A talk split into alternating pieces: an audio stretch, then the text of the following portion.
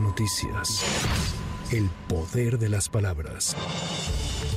El ciudadano de origen mexicano José Esquivel Franco, desaparecido en Bruselas, Bélgica desde el pasado 12 de julio, fue localizado de acuerdo a su familia, lo mismo que fue confirmado por la Embajada de México en esa nación. A través de redes sociales, esa sede diplomática detalló que Esquivel Franco será atendido en la Embajada de México y se le tramitará un pasaporte de emergencia.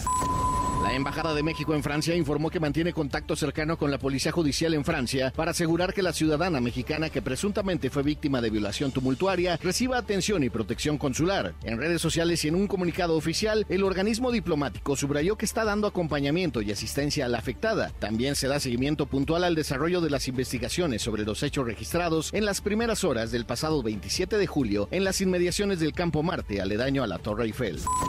Este fin de semana el presidente de la República, Andrés Manuel López Obrador, aseguró a través de las redes sociales que las obras del acueducto El Cuchillo Segundo en Nuevo León son urgentes y deben estar listas tan pronto como el próximo mes de septiembre para evitar que la población de la zona conurbada de Monterrey padezca escasez de agua si no llueve en la región. Ese mismo día, López Obrador dio a conocer las labores de supervisión del proyecto Agua Saludable para la Laguna, que implicará una inversión de aproximadamente 14 mil millones de pesos. Estas obras evitarán que la población de la región lagunera siga consumiendo agua contaminada con arsénico.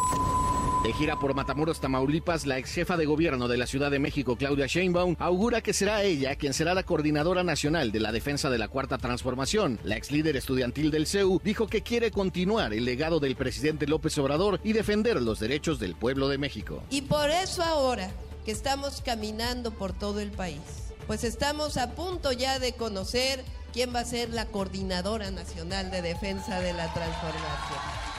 Porque ¿qué queremos nosotros? Pues por supuesto continuar el legado del presidente Andrés Manuel López Obrador y seguir defendiendo los derechos del pueblo de México. Pero también, de los seis que estamos en este proceso, hay cinco hombres y una sola mujer. Y decimos, ya es tiempo de mujeres también.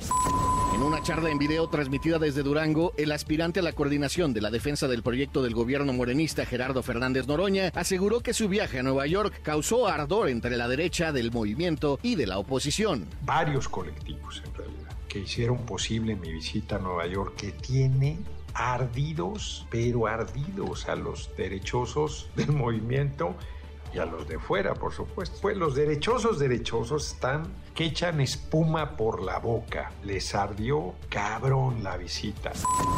Marcelo Ebrard, aspirante a coordinar la defensa de la llamada Cuarta Transformación, dijo en redes sociales que él llevaría a la 4T al siguiente nivel. El sábado hizo hincapié en que el presidente de la República ha hecho esfuerzos extraordinarios para mejorar las condiciones del sistema de salud, sin embargo, es necesario ir más adelante.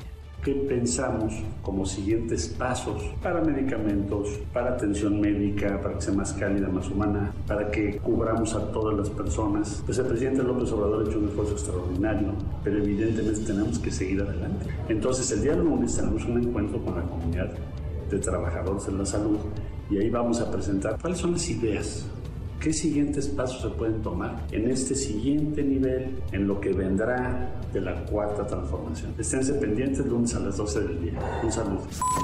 Para MBS Noticias, Javier Bravo. MBS Noticias. El poder de las palabras.